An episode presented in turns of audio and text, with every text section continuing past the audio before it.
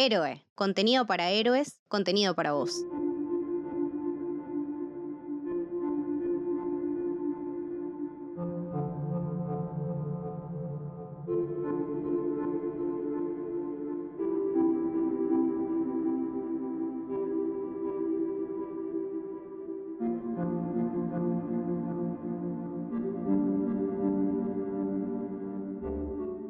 Bienvenidos y bienvenidas a un nuevo episodio de Te Sigo desde Memento, un podcast en el que repasamos, analizamos, destrozamos la cinematografía, la obra cinematográfica de Christopher Nolan. Llegamos al punto del episodio de la polémica, como anunciamos en el episodio anterior, porque vamos a hablar de Inception y ya fuimos tirando alguna cosita que otra durante los episodios, como que no es nuestra favorita, Sabemos que es la favorita de muchos y no entendemos por qué. Así que vamos a intentar hoy ver por qué nos genera este, no digo rechazo, pero esta cuestión de ambigüedad y de decir por qué no está en nuestros top 3 o por qué no nos parece que es la gran película compleja de Nolan. Así que en eso nos vamos a centrar hoy. Hola Jessy, ¿cómo va? Hola Leti, ¿cómo va? ¿Todo bien? Sí, empezamos ya, digo, con polémica de entrada. Polémica en el bar no vamos a decir porque no estamos en ningún bar. Yo estoy tomando un Fernet, así que no sé. Ah, bueno, está bien. Tenemos que aclarar que, o sea, eh, dentro de nuestros parámetros nolanianos, es la menos favorita, o por lo menos es una de las menos favoritas, creo que no es la menos menos, pero yo tengo como decimos muchas contradicciones. Entiendo por qué la gente la ama y la adora y la considera una de las mejores películas de todos los tiempos. No es mi caso, creo que nunca lo fue, por más que en su momento la fui a ver demasiadas veces al cine, para mi gusto, y, me, sigue, me sigue entreteniendo muchísimo, no, no película que me aburre, no es una película que me moleste, salvo un par de detalles que vamos a ir eh, tocando a lo largo de este capítulo. Pero bueno, antes de, de, meternos de lleno, no estamos solas, Leti. Nunca estamos solas. Hoy estamos con una invitada de recontra lujo, que la verdad que teníamos muchísimas ganas de que llegue este episodio para estar con ella. Estamos con Maru Panelo. Hola Maru. Hola chicas, ¿cómo andan? Gracias por invitarme, primero de todo. Yo también estoy muy emocionada porque sé que Jessie es una enciclopedia de Nolan y en, tipo vengo acá para aprender también, así que un gusto estar acá. ¿Cómo andan? Lo dije en el primer episodio, lo principal acá es aprender de esta fuente de conocimiento que tenemos a disposición, así que Jessy te vamos a exprimir como un trapo.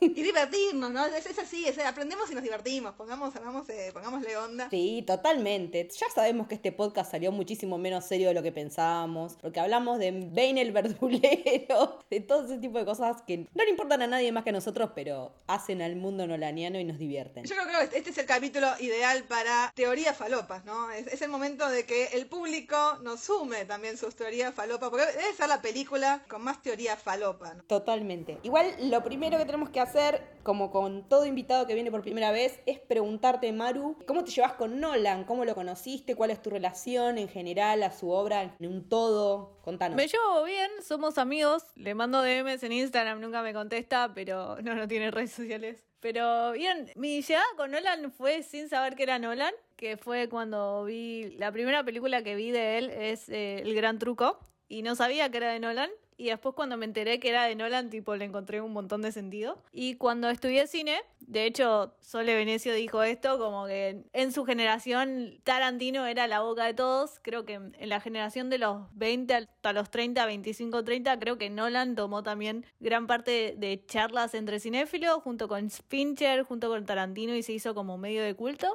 Entonces, cuando empecé a estudiar cine, Nolan era uno de los nombres que bastante se hablaban por su filmografía y por cómo es la forma que él tiene de hacer películas. Entonces, medio que entré un poco a su cine por él, por ahí, por el cine, por estudiar cine y mm, me vi toda su filmografía, uno no tiene muchas películas, o sea, no vi sus cortos y creo que tiene un documental, eso no la vi, creo que vi sus, todas sus películas centrales y la verdad que me gustan, me gustan bastante, las disfruto, las disfruto bastante y la verdad tengo muchas ganas de ver Tenet, como todas, eh, todes. A la, fila, ¿no? A la fila, acá estamos todos en la fila. Creo que Inception siento que va a hablar bastante con Tenet en un punto, tal vez. Lo que nos tenés que contar es tu top 3 de Nolan, si vos tuvieras que elegir tres películas preferidas ¿cuáles serían? Vengo con un top 3 medio polémico, siento, como que no es el top 3 de todos. Voy a poner en el 3, puesto número 3, una película que esta sí es como media la obvia, pero voy a poner eh, Batman de Dark Knight, porque no soy una persona que es muy fanática de, los superhéroes, pero Nolan me abrió la puerta a Batman y alguien que me cuenta la historia de Batman como él la cuenta, que nunca antes la había visto, me voló la cabeza y su segunda película es la que más me gusta por cuestiones creo que de voz popular, porque tiene un gran Joker y una gran trama. Entonces esa sería mi número 3. La número 2, hoy lo pensé a este top 3 la verdad y venía peleando el 2 y el 1, no sabía cuál elegir, así que los terminé eligiendo así. La número 2 va a ser Dunkirk, que es una película que me encanta me encanta el cine bélico y Nolan logró contar tres historias por tierra, mar y aire que antes no lo había visto, por lo menos en las películas. Tal vez sí se hizo, pero no lo había visto de la forma que Nolan lo hizo, contando una historia muy simple de una hora y media, una película bélica, que siempre suelen ser largas, esta es corta y va al pie y la forma que la hizo me gusta mucho. Y la número uno va a ser The Prestige o El Gran Truco, que es una película que realmente me encanta y creo que es mi favorita de Nolan. Por ahí tiene eh, algo nostálgico y que me pega como más de lo sentimental, porque fue su primera película, la veía mucho tiempo en la tele y siempre que la daban la, me la ponía a ver, me llamaba mucho la atención y todo lo que cuenta me encanta. Así que ese va a ser mi top 3. Es un top 3 muy sólido, ¿o no? Impecable. Totalmente, acá no, no vamos a andar discutiendo el top 3 de los invitados, eh, mucho menos de Nolan, ¿no? Porque diga lo que diga, va, va- va a quedar bien. O sea, sabemos que acá no, no somos muy eh, objetivas a la hora, ¿no? De, de hablar de, del señor. No, acá estamos con el termo bajo el brazo, salvo hoy, me parece. Ah, pero igual vamos a encontrar muchas cosas positivas. Que sabemos que lo, lo negativo siempre es mínimo, pero en este caso, o sea, creo que lo que más se le critica a veces a Nolan, acá se conjuga en, en varios eh, aspectos, me parece a mí, o por lo menos yo lo puedo conjugar en, en varios aspectos. Pero bueno, antes de arrancar, yo supongo a meternos de lleno en la historia y en trompitos giratorios o lo que sea, vamos a hablar un poco de contexto, vamos a ver qué significa Inception eh, en la historia, en la carrera, mejor dicho, de, Christopher Nolan y en la historia del cine, ¿no? Una película que ya tiene, que hoy este año cumplió 10 años, ¿no? Se cumplieron los 10 años. La idea era que volviera a los cines para festejar, ¿no? Eh, el hito. Eh, volvió a los cines. En la mayoría de las partes del mundo donde se estrenó Tenet, una semana antes, Nobleza obligaba que se reestrenara Inception. Hubo gente que pudo volver a verla si tenía ganas. Nosotros también de- deberíamos poder verla porque el plan sigue siendo el mismo, pero bueno, no sabemos cuándo, si se va a dar o no. La historia de Inception la tuvo, ¿no? como todas las ideas que tiene Nolan, las guarda en la cabeza durante años y años y años. No es que un día se levanta Y cocina y cocina y cocina y escribe y reescribe. no es que un día que se levanta y dice, che vieja, se me ocurrió algo mientras dormía. No fue el caso. Una idea que justamente la tenía ahí dando vueltas casi una década antes de firmarla, pero no, no le encontraba la vuelta. La realidad es que tuvieron que confluir un montón de, de factores hasta que pudiera darle forma ¿no? a un montón de ideas que tenía al mismo tiempo. Por un lado, tenía ganas de meterse con el mundo de lo que él llama los sueños activos, ¿no? Esta cosa de poder de alguna manera entrar en un sueño y manipularlo. Por otro lado, tenía ganas de hacer algo con el espionaje corporativo y no le encontraba, ¿no? La pieza esa del rompecabezas que necesitaba para unir estas dos cosas. Inicialmente no tenía también como el componente de terror para esta idea. Yo no leí por ahí nada terrorífico, pero puede ser, qué sé yo. En un principio era como una idea de una, una película de horror que fue mutando luego en una película de, de atracos. La verdad estaban estas dos ideas muy sólidas que tenía. Si en algún momento se le ocurrió algo terrorífico, género que todavía nunca lo vimos realmente surfear, que me encantaría, pero no ha pasado. Supongo que justamente porque no le encuentra también ¿no? la vuelta. Y más o menos le empezó a dar forma cuando se le ocurrió esto de, bueno, sí, vamos a hacer una, la famosa Haste Movie, ¿no? La famosa película de atracos, esto para que se ubiquen. La gran estafa. Un grupo de gente que planea básicamente un robo un golpe maestro. Por menos el 90% de la película se dedica a prepararlo, a llevarlo a cabo y después suele pasar o que todos salen felices y contentos y se desparraman por el mundo o los agarran a todos o alguno traiciona al otro y así. Originalmente el final de Inception o uno de los finales que tuvo, vamos a suponer, había un socio de Cobb que terminaba traicionándolo, pero si algo que no quería Christopher Nolan era caer en los lugares comunes, ¿no? Del género. Quería tomar, sí, los elementos más comunes, los tropos, como me gusta decir a mí, pero obviamente como sabemos que le gusta trastocarlos o de alguna forma reinventarlos, no quería llegar al extremo de caer en la historia más básica. Faltaba como un tercer elemento a esta historia, ¿no? Ya tenía lo del espionaje corporativo y la Haste Movie más o menos acomodado, el tema de los sueños, porque obviamente el atraco en sí ocurre dentro de un sueño, y le faltaba como lo que él dice, el elemento emocional, ¿no? Él sabía que esta iba a ser una película gigante, que iba a ser una película que requería una producción y efectos especiales y bla, bla, bla. Entonces no podía, por lo menos esa década atrás, en donde recién salía de su fase independiente y conseguía un contrato con Warner Bros. que le dijo, che, vení a hacer lo que quieras, ¿eh? La idea que tengas, nosotros te la producimos.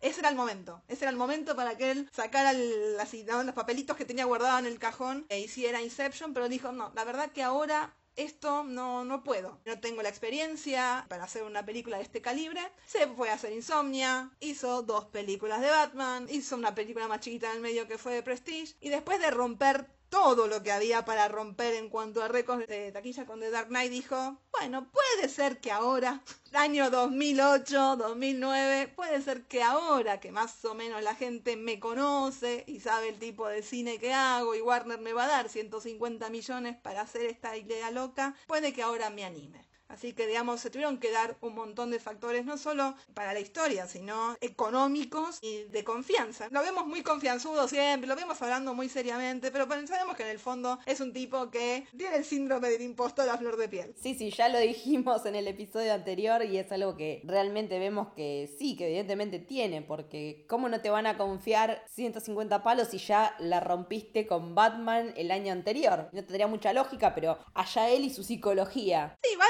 como que había un paso más que tenía, había como una casillita más, creo yo, que tenía que, marcar. Porque tenía, sí, un éxito moderado como fue Batman Begins, un éxito que la rompió, o sea, estamos hablando de mil millones de dólares en todo el mundo como fue Dark Knight, pero es Batman es fácil, ¿no? Es fácil hacer mil millones de dólares cuando tenés a Batman y al Joker de por medio. La prueba de fuego era si puedo tener un éxito con una mega producción y una idea original, ¿no? Esas cosas que parecen, ¿no? Eh, no sé, un rayo. ¿Idea original? ¿Qué es eso? No, no me estaría acordando. estamos hablando año 2010, donde los superhéroes estaban a full, las franquicias Young Adult estaban a full, todo lo que se te ocurra, adaptado de algo, era lo que la juntaba con pala. Hasta el día de hoy estamos igual ¿no? O sea, no cambió mucho en la última década. Yo creo que ese fue como el gran pináculo de la, de última década, si, si me preguntan. ¿Dónde habían quedado las ideas originales? Parecía que ya no hay nada, ¿no? A nadie se le caía una idea y Nolan viene con esta locura. Y bueno, hay que agradecerle también a Warner Brothers que se siguen arriesgando por este tipo, ¿no? El famoso salto de fe del que habla el salto de fe. Saito toda la película. Bueno, en ese caso lo, lo, hicieron los ejecutivos de Warner Bros. Que bueno, ya tenían, ¿no? En la bolsa este muchacho que sí, vamos a tenerle confianza, vamos a ver qué puede hacer con esto. Después vamos a hablar cómo le fue, retomando un poquito la gestación de la idea y de, bueno, sí, tengo que hacer un blockbuster y dice, bueno, la única forma para que funcione, para que esto tenga éxito es la conexión emocional con el público, ¿no? El público tiene que tener una conexión, no, no solamente dejarme llevar por los géneros, sino que necesito esa conexión para que el público se sienta de alguna manera identificado. Nadie se identifica con un robo, ¿no? Acá nadie somos, no, no somos ladrones, no somos espías no corporativos, así que ese elemento que le faltaba era el antagonista. Habíamos dicho anteriormente que iba a ser una especie de socio que iba a traicionar a Cobb, al protagonista de todo eso, pues él decide que mejor le meto a la esposa muerta. Y así llegamos a la esposa muerta, reina de todas las películas de Nolan, mal. No puede haber una película de Nolan si no hay una esposa muerta. No es tan así, pero no importa. Ya vamos a llegar a ese capítulo. Lo venimos prometiendo hace rato. Pero lo que dice, obviamente, es de sumar un género más, sumar el neo-noir de vuelta, este tropo de la femme fatal acá convertida en esta esposa muerta que en realidad es una proyección de la esposa muerta. Nunca vamos a saber cómo es mal, la verdadera mal. Nunca nos dicen, nunca nos muestran ni siquiera una foto. No estamos ni siquiera seguros de que ella se vea así. Sí, la verdadera mal se parece a Marion Cotillard o esta es la imagen que él decide, ¿no? Mostrarnos a través de su de la proyección del subconsciente. Dos años antes, tres años antes había visto La Vía Rose y dijo, ay, Mira qué linda esa chica y ahí proyectó. Totalmente. Así que ahí está el clavito que necesitaba, ¿no? Para terminar, no sé, esta artesanía, no sé qué. Se me fue de las manos la comparación, pero justamente es eso. Esta esposa, ¿no? Este, obviamente ya teníamos con varias esposas muertas desde Memento, desde Prestige, y yo encuentro muchísimos, muchísimos puntos en común entre Leonard Shelby y Dom Cobb, ¿no? En cuanto a estos personajes que se dejan de alguna forma manipular por la culpa, pero bueno, en ámbitos muy diferentes. Con todos estos elementos, bueno, Christopher Nolan armó lo que hoy conocemos como Inception, o El Origen, que básicamente es un thriller de ciencia ficción sobre un golpe maestro,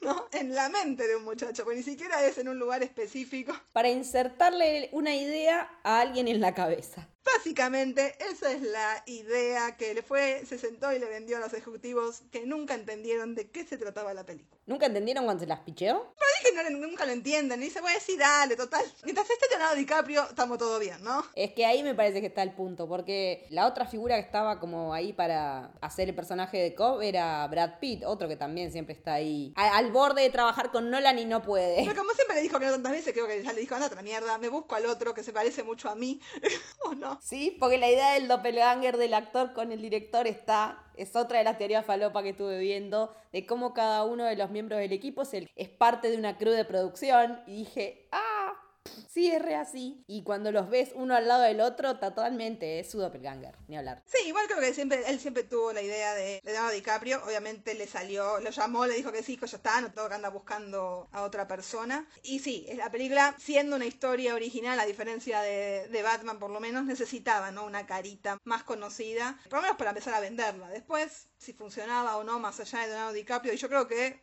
por lo menos la película me funciona incluso más allá de Leonardo DiCaprio, porque si hay alguien que no me puede vender una emoción lo voy a decir, lo estoy diciendo, no me dejen, no me bloqueen, te los pido por favor. Nadie te censura porque estamos en la misma. Yo creo que Leonardo DiCaprio no me produce absolutamente nada y ese es mi primer problema con esta película, pero bueno, ya vamos a llegar más en profundidad a ese momento. Maru, ¿vos cómo te llevas con DiCaprio? La verdad me da igual, como un poco como ustedes, una cara bonita y nada más. Igual, paren, viene actuando desde pibe, o sea, es un niño actor que fue evolucionando en el tiempo y podemos rescatarle alguna que otra buena película. Sí, en Los Infiltrados me gusta mucho. En Los Infiltrados. A mí me gusta ponerle en Romeo y Julieta, que es tipo una cara bonita, pero que hace un buen papel. Sí, ah, hace tanto que no veo esa película. Debo reconocer que lo considero un gran actor. Ojo, ¿no? No estoy mezclando talento. No, son dos cosas distintas. No, con lo que a mí me, caro, con lo que a mí me despierta. Y así como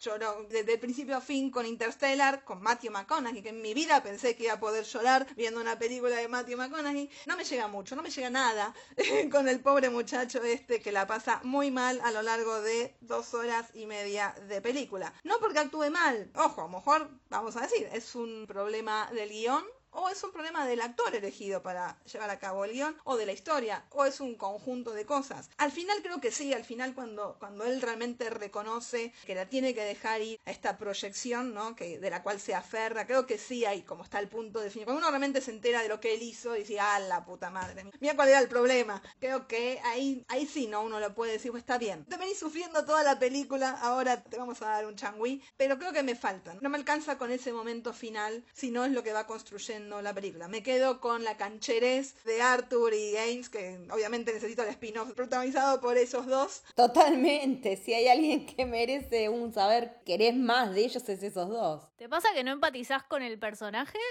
O sea, que no, no empatizás con Cobb en la película, por eso te hace ruido DiCaprio o es, DiCaprio está mal, decís que está mal elegido en el papel. No, creo que es un conjunto de cosas. Eh, a lo mejor yo no, empatizo, o sea, no me termina de llegar su predicamento, si así se quiere, por la forma en que él lo lleva, ¿no? Ese es el tipo que está fuera, ¿no? De todo. Todos los demás están súper involucrados y él como justamente no se puede involucrar, porque si se involucra la caga, básicamente, porque él es el que está trayendo el caos de dentro de este grupo que tiene que estar organizado, ahí me hace medio ruido. A lo mejor es a propósito, a lo mejor realmente está hecho para que al final la patada sea más grande, ¿no? Para que al final cuando nos empezamos a enterar de la verdad, el golpe emotivo sea más grande, ¿no? Porque la verdad, la mitad de la película es como dijimos, eso deja de ser una película de atracos, toda la preparación del golpe, pero obviamente con una arquitectura visual y real que es para mí lo mejor de la película. Tal vez me lo explican demasiadas veces, ¿no? Cada paso, cada cuestión. Cada pregunta que se hace Ariadne cuando te la estás haciendo vos, entonces como que sí, entendemos que es el personaje avatar nuestro como fue tantas veces como venimos viendo Michael Caine, pero es como demasiado pasivo el rol de ella, es como que sirve para preguntar cosas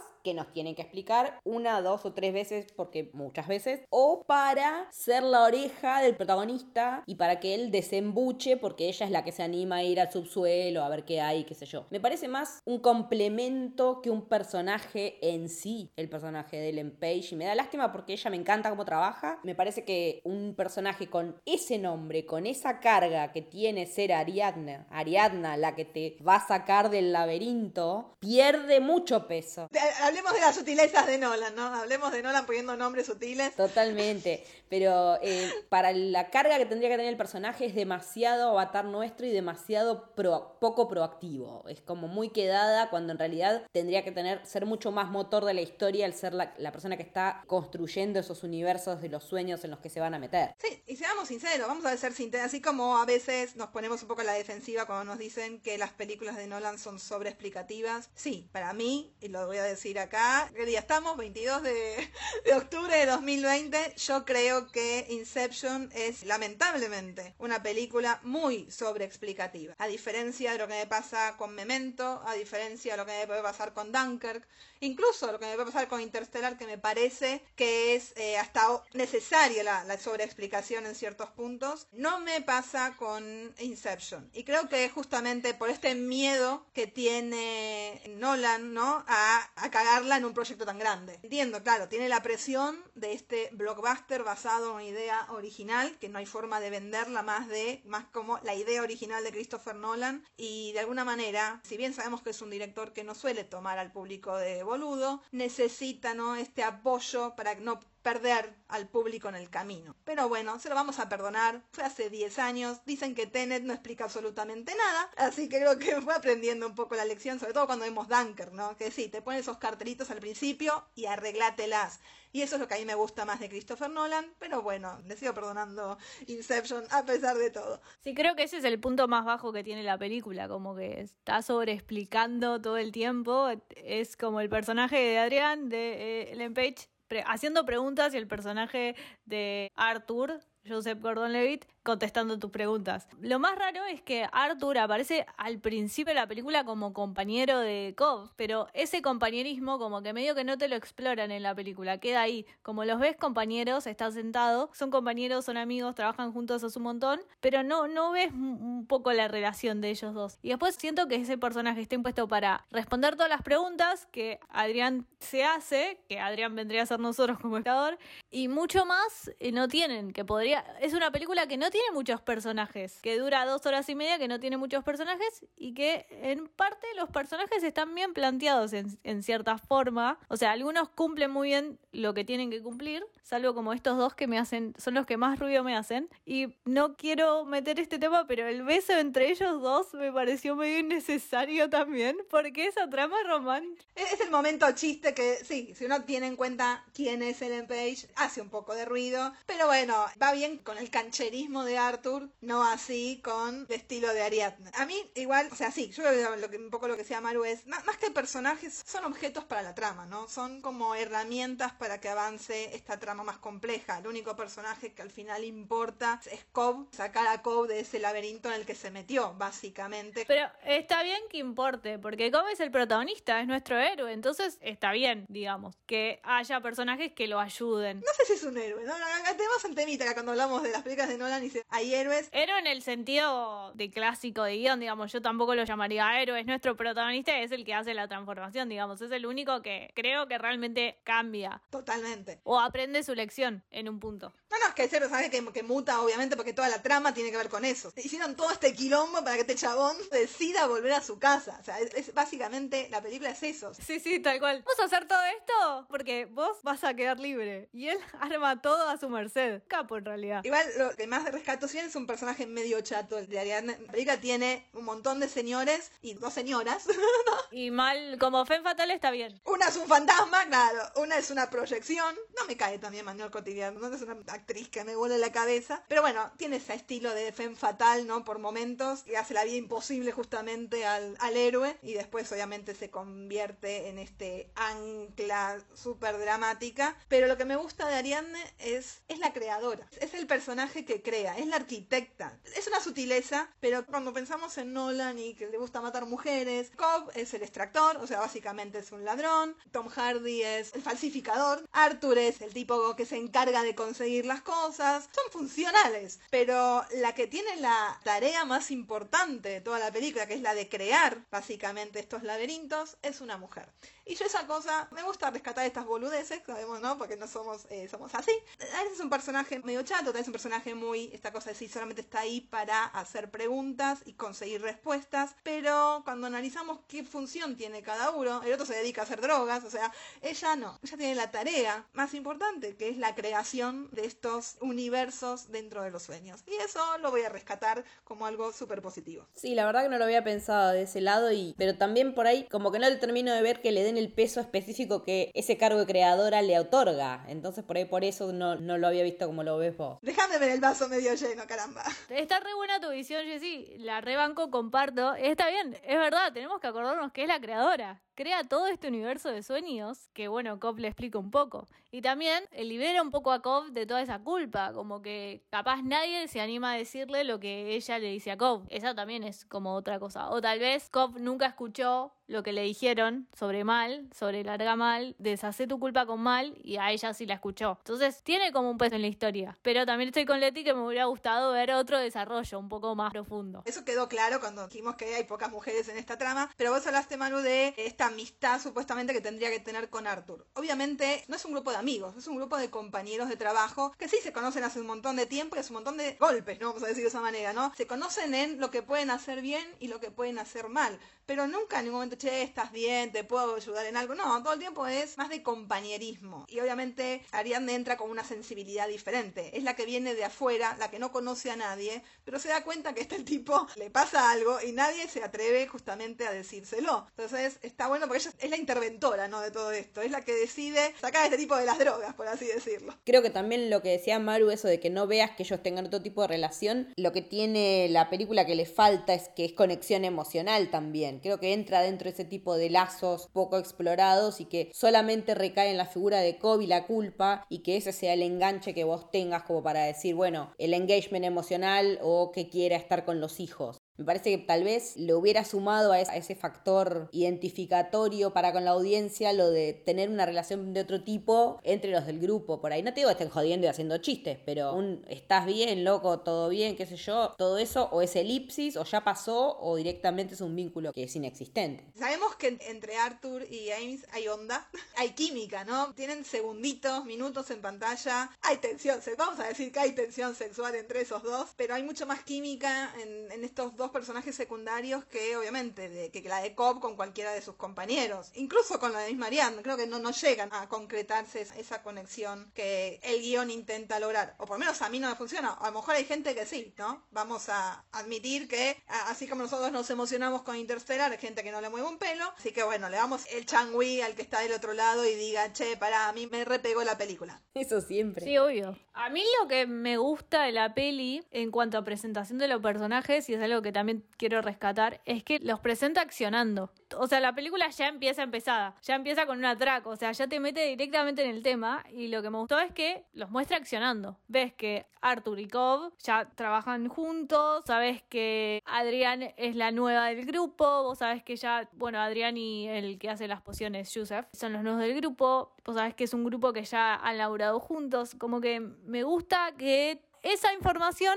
no es que te la explica, te la va dando en el accionar. En cuanto a analizar el guion, es algo que me copó de, la peli. Como que ya me mete en el tema directo y me mete con los personajes, los voy conociendo mediante sus acciones, que es algo que rescato. igual creo que acá ya quedó claro a lo largo de no sé qué, capítulo vamos, creo que es el, sexto, pero bueno, sabemos que vamos como 18. Queda claro que todas las películas de Christopher Nolan arrancan empezadas de alguna manera. Hasta Batman creo que se podría decir que es una vida que arranca empezada. Nunca es de manera pasiva, ¿no? Siempre tenemos a un personaje que se nos viene encima a los dos segundos de trama, lo cual, bueno, es una forma particular, a mí obviamente te, te, obliga a meterte de lleno eh, en una trama de, una, ¿no? Nada de pasividad, nada de paisajes, mira qué lindo, la agüita, no. También es el género que él hace, digamos, a él le gusta eso. Una clara marca, marca personal. Antes de meternos en la parte más surrealista, creo yo, yo medio me voy a correr un costado porque no, no es mi tema, yo no soy, una persona muy pragmática, a mí no me va la cuestión filosófica, no me da una cuestión psicológica, pero sí, por lo menos, para mí la anécdota divertida es cómo a Nolan se le ocurra esto del mundo de los sueños, ¿no? Porque se obsesiona de alguna manera con el mundo de los sueños, que empieza de una manera bastante tonta en sus años universitarios. O sea, ya hablamos de que fue a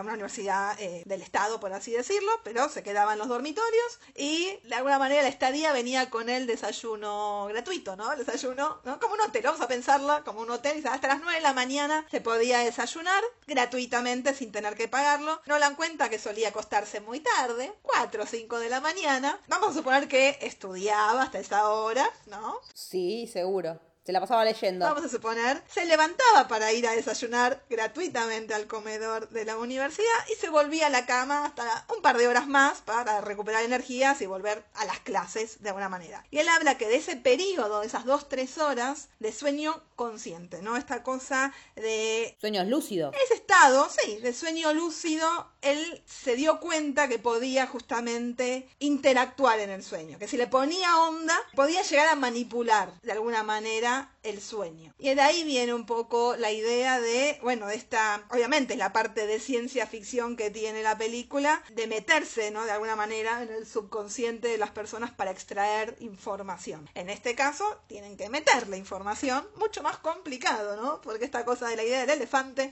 que nos explican eh, a lo largo de, de, la película. Es cuando decimos, nos damos cuenta que las ideas de Nolan vienen de años y años, y viene juntando ideas desde hace años, ¿no? No es que un día se despierta, dijo, che, mira, tuve un sueño loco, vamos a hacer una película de sueños. No, hace 15 años atrás, cuando era un estudiante, ¿no? Eh, empezó a pensar en justamente esta noción de, los sueños activos. Y nada, básicamente me parecía interesante, ¿no? Esta anécdota, ¿no? Porque él habla de que en este estado, que para él es medio extraño, ¿no? Era, era extraño al mismo tiempo desorganizado, ¿no? Era una cosa más caótica. Él podría descubrir que podía de alguna manera manipular y organizar. Esta cosa media extraña que pasa en la película. Son las primeras reglas que de alguna forma le dicen a Ariadne. Sí, vos podés crear un mundo. Y este mundo tiene que ser de alguna manera algo lógico. Cuando empezás a jugar con las reglas de ese sueño, cuando se empieza a notar, ¿no? Que de lo que estamos rodeados no es la realidad, ahí es cuando empiezan los problemas. Sí, tampoco descarto que siendo un tipo que estudiaba literatura y siendo lo fan de Borges que es, esto no tenga absolutamente nada que ver con Borges y sobre todo con las ruinas circulares, porque cuando lees el cuento y lo pones en paralelo con la película es básicamente lo mismo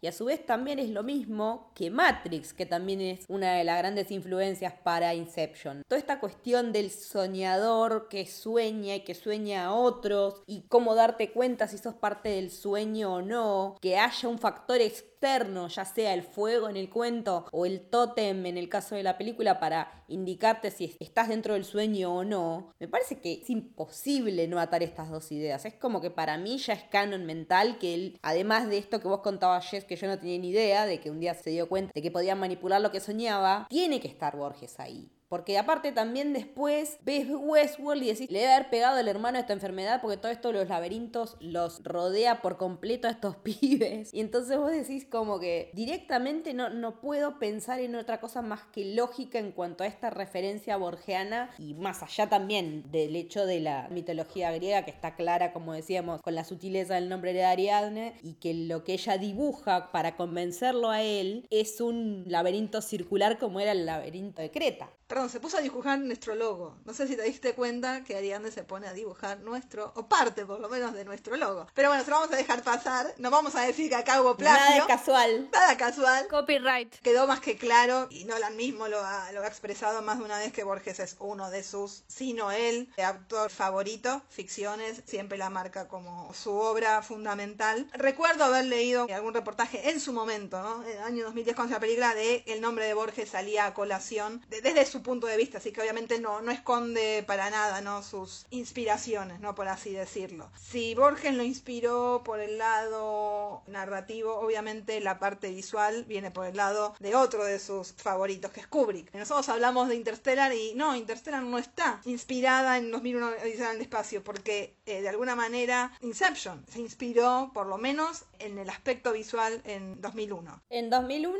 y en, me parece que en El Resplandor también, porque todo lo que es la cuestión del hotel y que el, el Overlook también es un laberinto. Sí, los numeritos, obviamente, veamos esa escena final, esta habitación casi de hospital que imagina obviamente Fisher, es sumamente fría y kubrickiana. Cualquier cosa que rote, obviamente, está justamente inspirada en la cuestión centrífuga por una cuestión práctica, no estamos hablando tampoco de, de lo visual en sí, pero cuando digo yo quiero hacer esto, rescató justamente el estilo o sea, visual y la, la, forma de hacer efectos especiales que tuvo Kubrick en su momento. La trajo de vuelta. Siempre está, él siempre está trayendo de vuelta, obviamente, técnicas del pasado. Antes de una pantalla verde voy a ver qué hacían los otros, ¿no? Obviamente la complica, pero también ahí está la gracia de la película. El aspecto visual es fundamental y que sea tan palpable, que sea tan en cámara como le gusta a él. No solo porque le dio cuatro Oscars, ¿no? Justamente por ese lado yo creo que es, por lo menos, es indivisible de lo que me estás contando. Y lo más raro o extraño, si se quiere decir, bueno, tenés el mundo de los sueños para explorar. Y en vez de meterse en cuestiones surrealistas, como hubiese hecho cualquier persona, Lynch, por ejemplo. Ponele. O Legion también podemos pensar en series. Él crea el, el mundo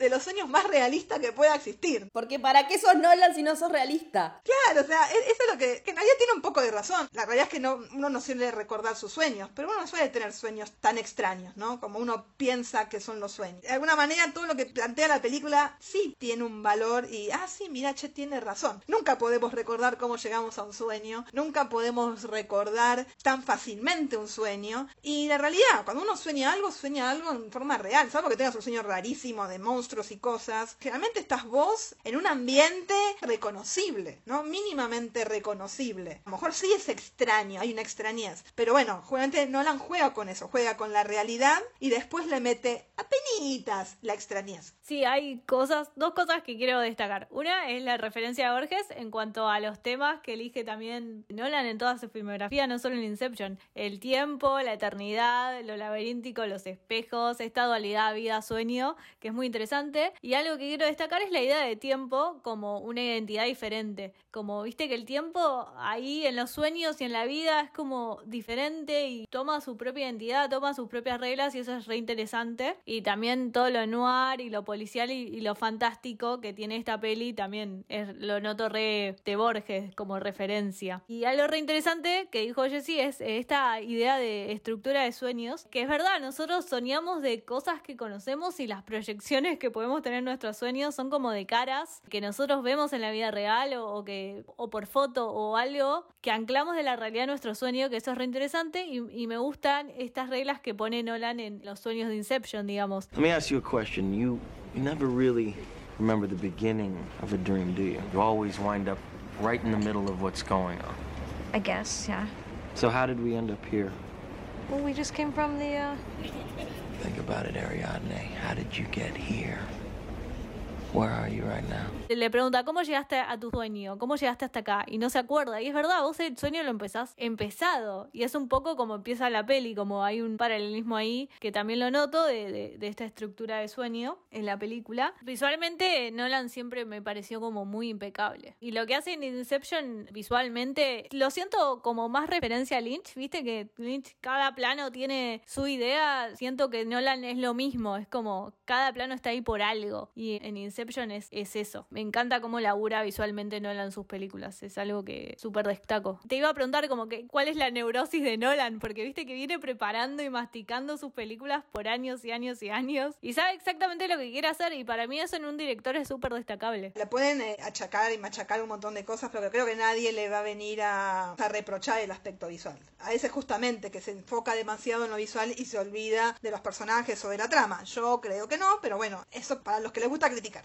Eh, acá venimos a criticar otras cuestiones. En Inception creo que la, el guion, más allá de lo sobreexplicativo que puede ser, se ancla en una idea que está muy clara y que la sigue de principio a fin y, y lo banco, porque a mí el guion es algo que me gusta igual en Inception, más allá de esto explicativo, y creo que el guion con lo visual en esta película eh, hablan, dialogan muy bien. Y también es porque es, sea una idea original de Nolan, digamos, porque el- yo pensé que este guion lo había escrito con el hermano, con Jonathan por alguna razón, y después me fijé que no, que es tipo idea solo de Nolan y de Christopher y lo rebanco, digamos. Bueno, yo creo que queda claro que acá no estamos criticando la idea, que la idea, la idea nos parece fabulosa, justamente. Eh, Son divertidas, lo- la- las Haze Movies son re divertidas, todas las grandes estafas, con tipos lindos que hacen cosas locas, pero este plus que te da, yo creo que acá lo que la crítica viene justamente por cierta carencia emocional, en mi caso, y lo sobreexplicativo que es la película en sí, ¿no? Yo creo que las ideas son fabulosas, verdad que ayer la volví a ver, una vez al año creo que siempre me la cruzo igual, pero bueno, cuando uno se sienta y la ve con cuadernito en mano para tomar notas, y sí, hay un montón de cosas súper interesantes, pero bueno, no por eso vamos a dejar de poner, ¿no? En la columnita de los contras estas cosas que nos hacen más ruido, que a lo mejor a mí particularmente no me pasa con otras películas. Sí encuentro esta conexión cada vez que la veo y, voy sumando como puntajes, lo parecido que son, ¿no? Leonard y, y Cobb. Esta cosa de, del personaje que vive un poco en negación. Obviamente, para Leonard es un poco más inconsciente, vamos a creer. Y para Cobb también. Sí, creo que tenemos pruebas para decir que, que es inconsciente en Leonard, salvo el final, que después se va a olvidar. Vos decís, claro, nunca nos quedó claro igual. Nunca vino Nolan a explicarnos el final. Mirá, en esa era la única que había podido haber esperanzas y ya bastante jeteo, pero no, me parece que la gestión que hacen de la culpa en las dos películas es de una manera muy distinta. Si bien los acerca como personajes, la manera de transitar la culpa es como muy diferente por cómo se dio la circunstancia de la muerte de la mujer. Siendo que de alguna manera indirecta los dos la generan,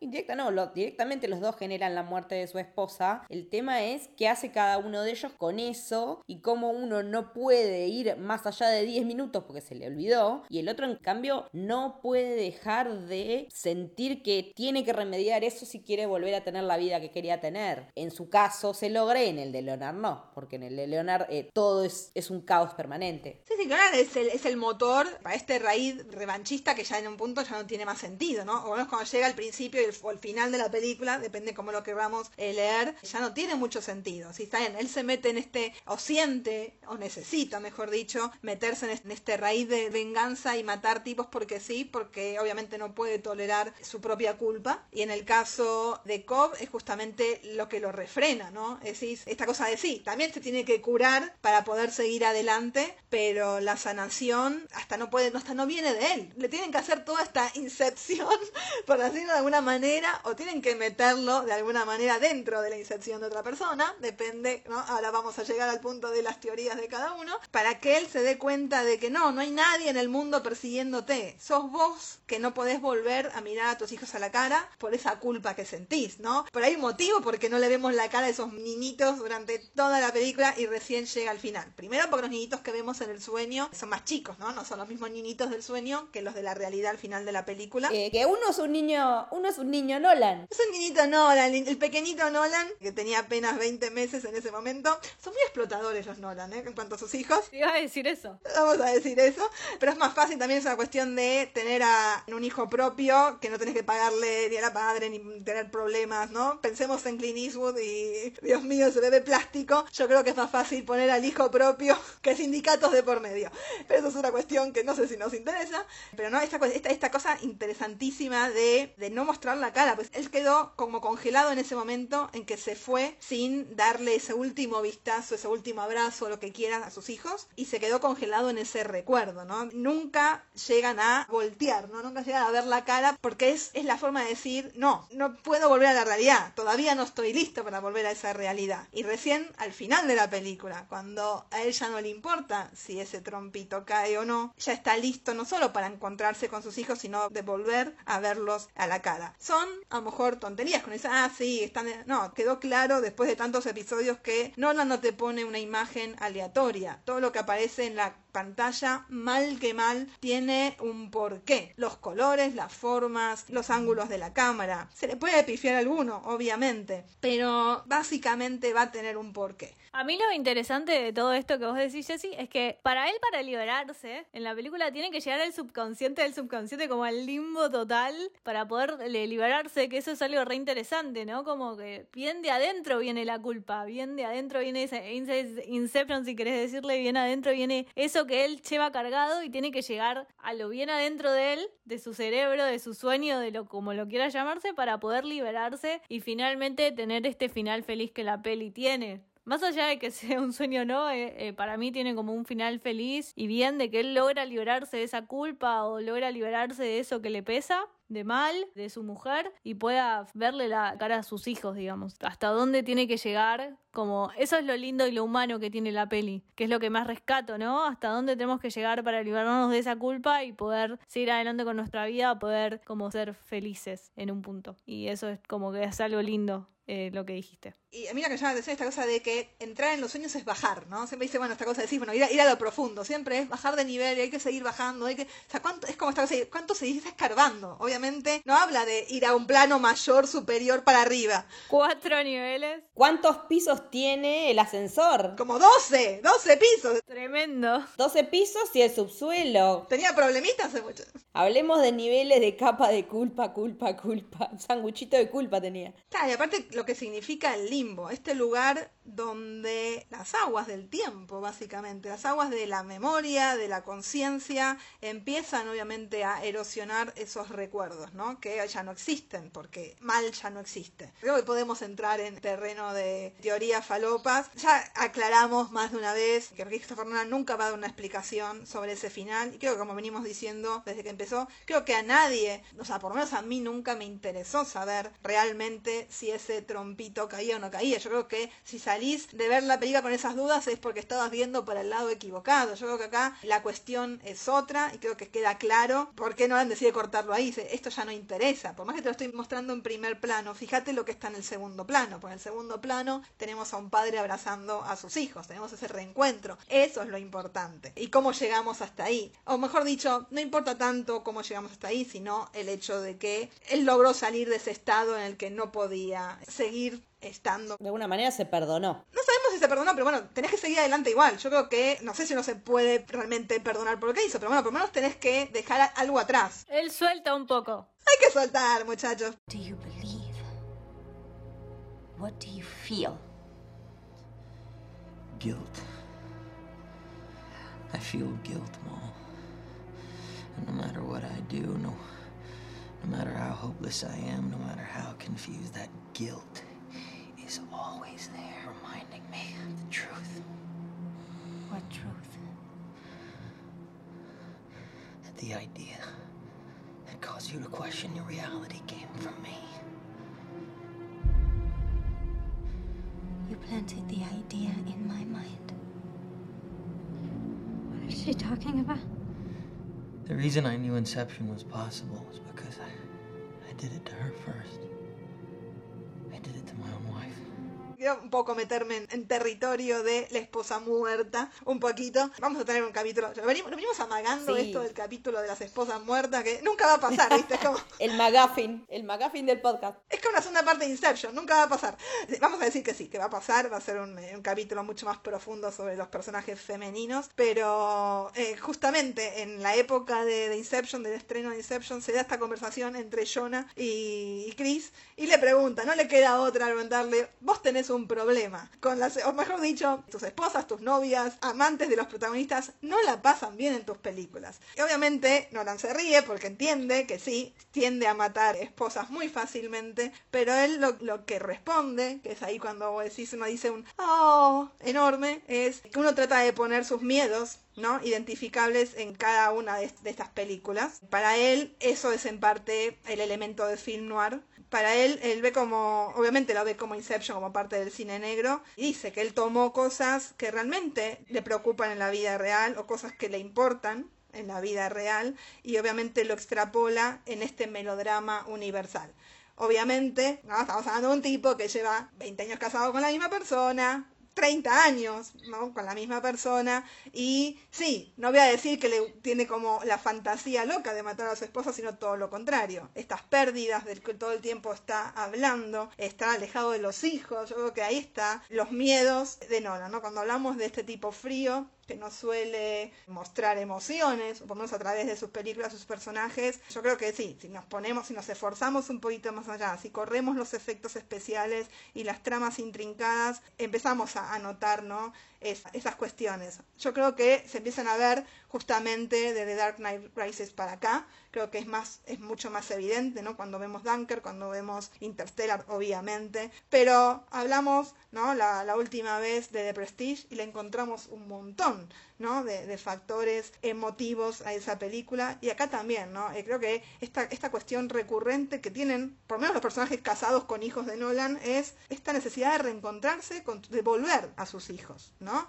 El caso de The Prestige, que obviamente una de las motivaciones que tiene el personaje de Borden es volver a recuperar a su hija. Obviamente Interstellar es tú, un padre que se va hasta, la otra, hasta otra galaxia y después necesita volver a sus hijos. Y acá todo el key de la cuestión de Inception es este tipo que no puede volver, o mejor dicho, que de alguna manera siente que no puede volver a ver a sus hijos hasta resolver este temita que tiene sobre la culpa y de que de alguna manera es responsable del suicidio de su esposa. En todo esto que, estabas diciendo, lo, lo que iba pensando mientras tanto es que que estamos viendo todos sus miedos a flor de piel en cada película de alguna manera, disfrazados de más o menos complejidad o naves espaciales o qué sé yo, o por más que estemos filmando en recontra mega IMAX, acá lo que tenemos es un tipo que nos está contando sus peores miedos, desde el momento en que nos damos cuenta que su vida cambia y tiene chicos, ¿no? Que es en este momento cuando vos decías. Entonces es acusar de frío a un tipo así cuando en realidad es lo que decíamos la otra vez, estás quedando en, una parte superficial del análisis, pero si indagas un poco más te vas a encontrar con que él te está contando cosas de él, no directamente, no por tu cara, no con un avatar directo, pero te está diciendo cuáles son sus miedos, porque en estas recurrencias que, que marcaba Maru hoy de cuáles son las cuestiones sobre las que él vuelve y vuelve y vuelve, tiene también que ver con el que es perdurar, que es pasar tiempo con los tuyos, que es tener que irse y, y volver, elegir o no volver. Me parece que es mucho más humano de lo que se lo presenta y me parece que está bueno que por ahí, dentro de lo que son los episodios del podcast, le hayamos dado un hincapié especial a esto. Coincido, coincido y me gusta. Al fin y al cabo, él hace películas superhumanas, digamos digamos, eh, disfrazadas de su género, de lo que a él le gusta, de la ciencia ficción, de la película de atracos, pero al fin y al cabo es una película simple y sumamente humana. Y es verdad, y coincido con lo que ustedes dicen, que si no estás viendo eso, te, te estás quedando como en una capa del sueño muy superficial. ¿Qué es eso? Es como verle la otra vez, a mí también, como que el final me llevo como mi propio final de la peli. Y la teoría la dejo atrás. Y hay algo ahí con el espectador y los finales un poco abiertos, entre comillas, porque para mí Inception tiene un final cerrado, que bueno, bueno, que nos deja con ese plano final que puede, que es abierto. A mí la película me cierra. Entonces es como ver cómo el espectador reacciona a ese final semiabierto, como que es interesante, es como otro debate que está bueno. Sí, sí, eso lo fuimos dejando en claro. Por más que la película a simple vista parezca, ¿no? Esta cosa, este final ambiguo, todas las películas, ¿no? Que quedan con final ambiguo y abierto, entre muchas comillas.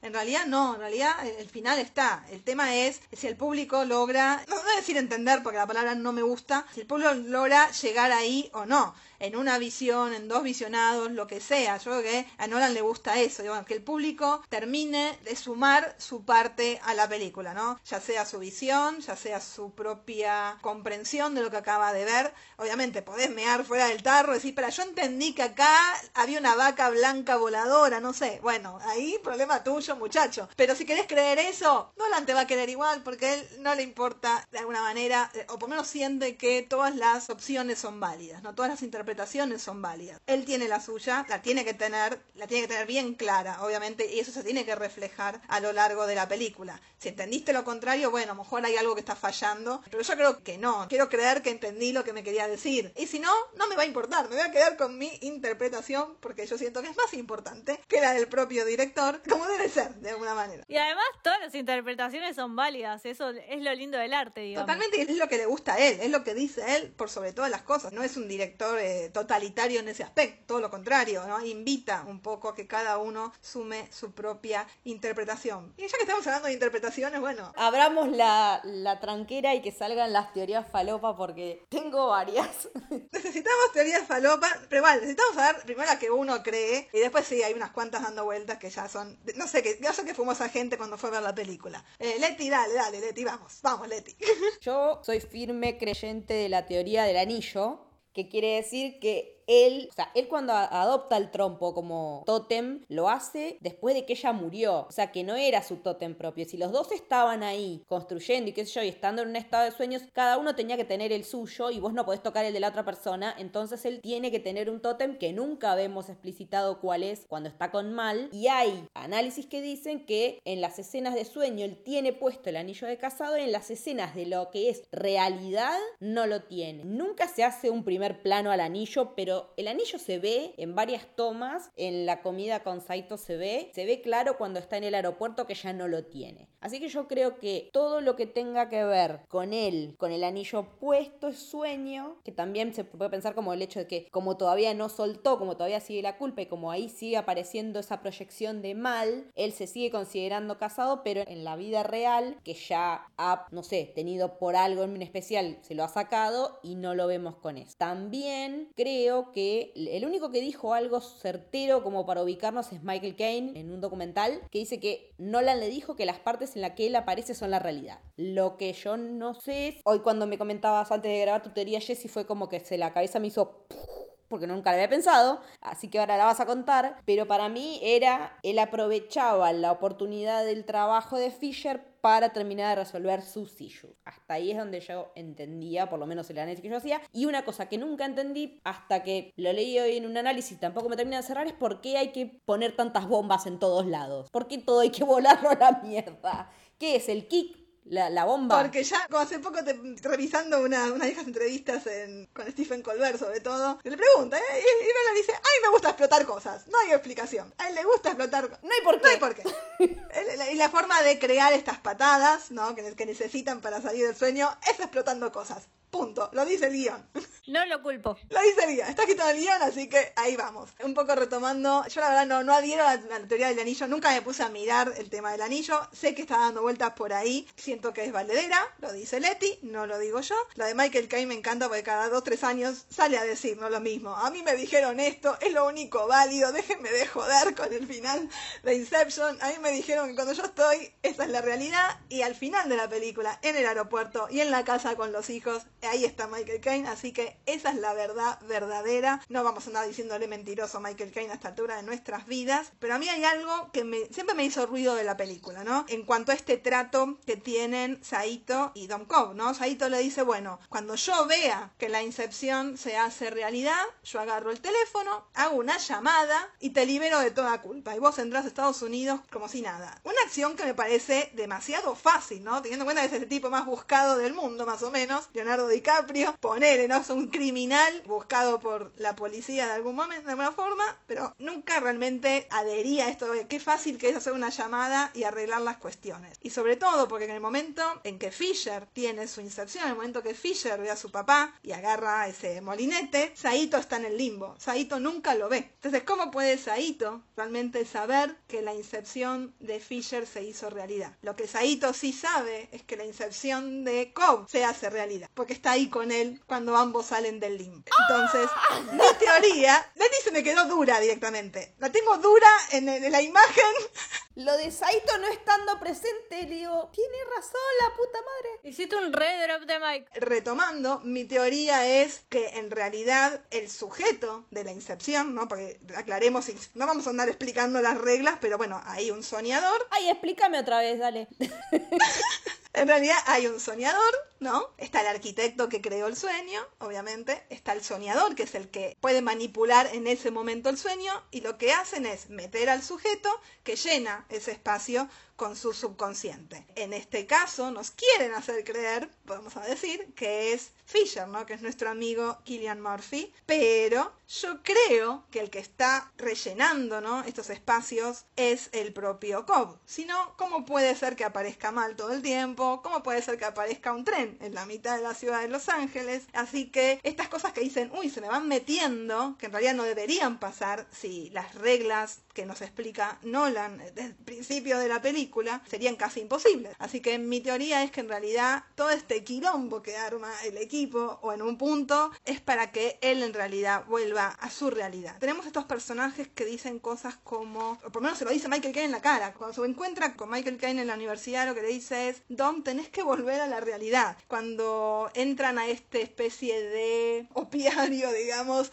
donde todos están conectados, soñando colectivamente, este personaje que dice, acá la gente no viene a soñar, viene a despertar. ¿Querés venir y probar? Entonces hay un montón de in your face que me van pasando a lo largo de la película que me hacen creer, o por lo menos es la teoría, sea verdad o no, pero en realidad lo que termino eh, de concluir es que obviamente el objeto de toda esta cuestión tal vez no es este golpe maestro que tienen que hacer con Saito y Fisher, sino que lo más importante de todo esto es que su compañero, su amigo, este hombre que la está pasando mal, pueda volver a juntarse con sus hijos. Sí, es el propósito que él tiene, su propia misión. Si lleva a cabo este golpe, lo va a poder hacer. Pero sabemos que va más allá de esa misión personal. Yo siento que hay algo más colectivo. A mí me gusta mucho la teoría de Jesse. La del anillo la conocía. Yo soy más pragmática, digamos. Yo me guío por lo que dice el guion, pero me gusta lo que dice Jesse porque la transformación la hace Cobb y todo lo hace para ver a sus hijos. Está bien, logra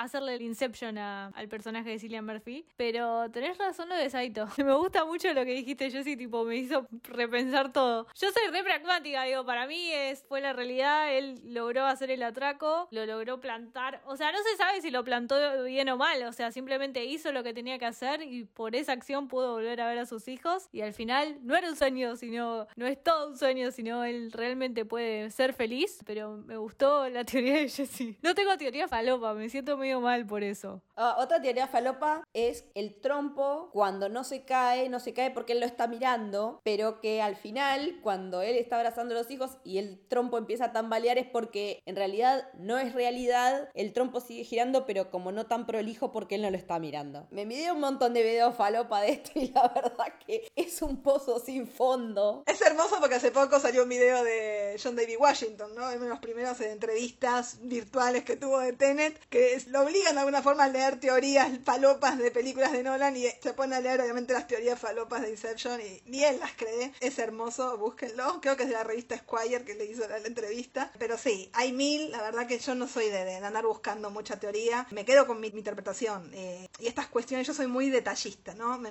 molesta cuando las películas me hacen ruido porque los detalles no me terminan de encajar. Y esta cosa, aparte, está, está muy remarcado. Todo lo que dice Saito, estas frases que se repiten ellos mutuamente, lo del salto de fe. Ellos, ¿no? Hay, hay frases que dice Saito al principio que después las repite Cobb y viceversa. Al principio también te resubrayan eso. Al principio Seguito tipo le agarra el tótem al DiCaprio y le dice este to- esto lo vi. Entre todas las cosas subrayadas es cuando yo vea que se concreta la inserción de Fisher, yo hago la llamada, o sea, y lo primero que pensás es, pará, el chabón se murió tres horas antes, pobre. No, no había forma. Está bien, le dijeron y cumplió con su palabra, pero digamos que él hace todo el viaje, ¿no? Él se convierte en el turista, justamente su nombre clave, ¿no? Dentro de la película es ser el turista, porque no es alguien que sepa, sino que está, acompaña al resto. La excusa para que Saito esté ahí es para estar presente el momento de que Fisher concreta la inserción. Entonces, si él no está presente en ese momento, no tiene ningún sentido el personaje. Pero no importa. Por eso a- adhiero a mi propia teoría. Vamos a sumar una encuesta, decía, pero ¿cuál es tu teoría más falopa o más copada sobre Insertion? Jesse, ¿no te gustaría ser turista en los sueños de Nolan? Pero, o sea, en la casa de Nolan, en los rodajes de Nolan, ¿sabes? No En la fiesta de Navidad de Nolan. sé si los sueños de Nolan. Te metemos en la cabeza. Deben ser, deben ser bastante complicaditos los sueños de Nolan. Yo no sé si quiero meterme en un sueño de Nolan realmente. Para mí tiene un diario de sueños, de una. Querido diario, hoy soñé con Stanley Kubrick. Hoy soñé. Voy a hacer una película de acá a 20 años. Ya está cocinando la idea ahora para cuando tenga 70. Y yo tengo la teoría de que Christopher Nolan tiene un montón de, de cuadernitos y papelitos donde va anotando cosas y las va rescatando cuando, ¿no? Uh, che, yo había anotado esto una vez, qué, qué buena idea, no sé qué voy a hacer con esto, pero algo va a surgir. Inception, hay mil cosas para hablar, todo el aspecto técnico, vamos a tener programas especiales para hablar de, de aspecto técnico. Sí, de la construcción de Hans también, de la banda de sonido, es increíble. Sí, es increíble. Y la, la canción de Piaf, que es Leitmotiv, lo vamos a mencionar muy para arriba, pero está, es muy interesante. Escuché, eh, eh, Zimmer hace la introducción al principio en base a la canción de Edith Piaf, que está buenísimo, y la película dura tipo dos horas, creo que 28, y que la canción que usan de Edith Piaf dura 2 minutos 28, como que esas cositas que son re interesantes para mencionar. Hay algo que también me gusta de, de la peli, es que mm, ah, lo hago como una paralelismo de cine, que pueden tomarlo o dejarlo, que un poco el cine no es como una incepción que te meten una idea en tu cabeza y te dejan pensando. Cuando ves una peli, te ponen una idea en tu cabeza y te la quedas pensando un poco. No sé, me gusta como ese paralelismo que tiene el Inception con la mirada de cine en general.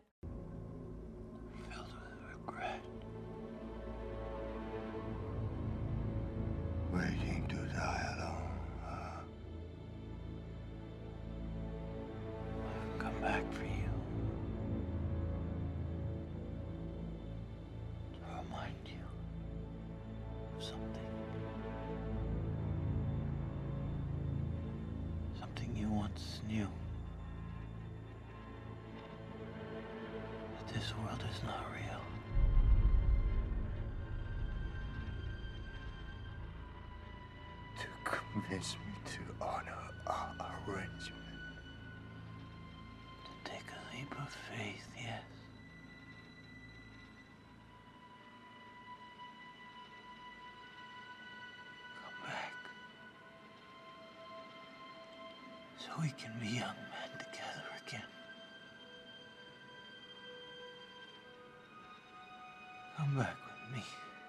Nolan venía súper afianzado, la carrera de Nolan venía súper afianzada, súper bien con la crítica, con el público, pero como le faltaba ¿no? este puntito más para demostrar, bueno, ten, podés hacer una exitosa película de Batman, podés hacer un hit a partir de una idea original y sí, no, la historia dijo que sí, la película obviamente la rompió en la taquilla de Estados Unidos, casi 300 millones, eh, recaudó casi 900, 800 y pico a nivel mundial, tuvo 8 nominaciones al Oscar, no así a mejor director, ¿no? Dijeron, no, todo bien, la película sí, el guion sí, a vos no te vamos a nominar porque las películas se dirigen solas, sigue siendo hasta el día de hoy la película con más premios de, en cuanto a las películas de Nolan, las que más premios se llevó, se llevó cuatro, incluyendo obviamente la de efectos especiales y la de mejor fotografía, que son para mí dos premios que están intrínsecamente relacionados en este caso, ¿no? Wally ya venía haciendo un trabajo de la puta madre, es más, sus cuatro nominaciones hasta ese momento, las tres anteriores y la Inception, eh, son gracias a Nolan. Wally Pfister no tiene nominaciones al Oscar que no tengan que ver con películas de Nolan, fue nominado eh, por Batman Begins, después por The Prestige y por The Dark Knight.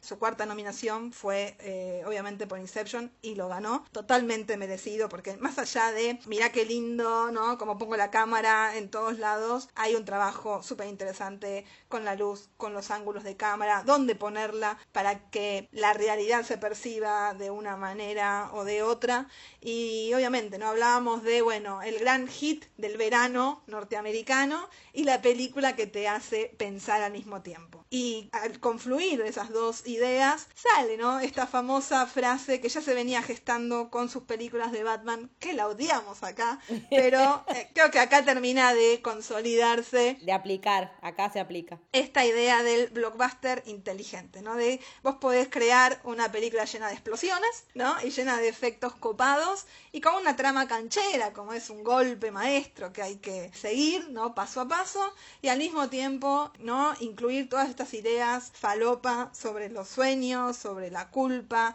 porque sí, las mismas, son los mismos temas que él venía masticando en Inception, masticando en Batman, pero bueno, acá están presentados con una nueva luz, si se quiere, ¿no? Entonces ahí es como decís, bueno, está bien, tipo la venía rompiendo, todo bien, pero que esta es la película que termina de marcar, creo yo, por lo menos el antes sin después en su carrera como director exitoso. Ya sabíamos que era un gran director y un gran autor, ¿no? Porque tiene su marca autoral, pero es la que termina de mostrarle, por lo menos al mundo, que sus películas pueden confluir estas dos cuestiones, ¿no? Y de ahí en más, más allá de que te guste o no las películas, se siguió comprobando, ¿no? Esta tesis, si se quiere de alguna manera. Bueno, hasta acá llegamos con el análisis de Inception y terminamos oficialmente con el repaso de las películas en sí. Ahora nos vamos a poner a hablar de esposas muertas, de cuestiones técnicas, de música, de hematomas. Vamos a venir por ahí. De Tenet, si nos dejan. Llegaremos a Tenet. No sé, yo qué sé yo, aunque se estrene en marzo, hacemos un especial y que salga el especial de Tenet en marzo. ¿Vos pensás que de acá a marzo no vamos a seguir hablando de Nolan? ¿realmente pensás? No, no, digo que si ya cortamos y resulta que se estrena en marzo, bueno. Maru, te queremos agradecer un montón que hayas venido, que te hayas copado y hayas venido a charlar con nosotras. Contanos en dónde encontramos en redes, dónde te podemos escuchar. Gracias a ustedes, primero de todo, siento que me voy con un montón de conocimiento encima. Eh, me pueden escuchar en Hypeados Podcast, hablo de cine y series, y mis redes sociales son arroba marupanelo. Twitter, Instagram y donde me quieren encontrar, ahí estoy. Así que nada, muchas gracias por invitarme nuevamente, la verdad que es un honor y me encanta que haya un podcast hablando de Nolan con dos mujeres. Lo quiero decir, o sea, aguante, aguante. Gracias a vos, Maru, por, por venir, por, por coparte, por eh, sumarte al capítulo más polémico, que no fue tan polémico. Yo quería, quería que nos peleáramos realmente. Somos tan termistas que no hay forma, no creo que no vamos a conseguir.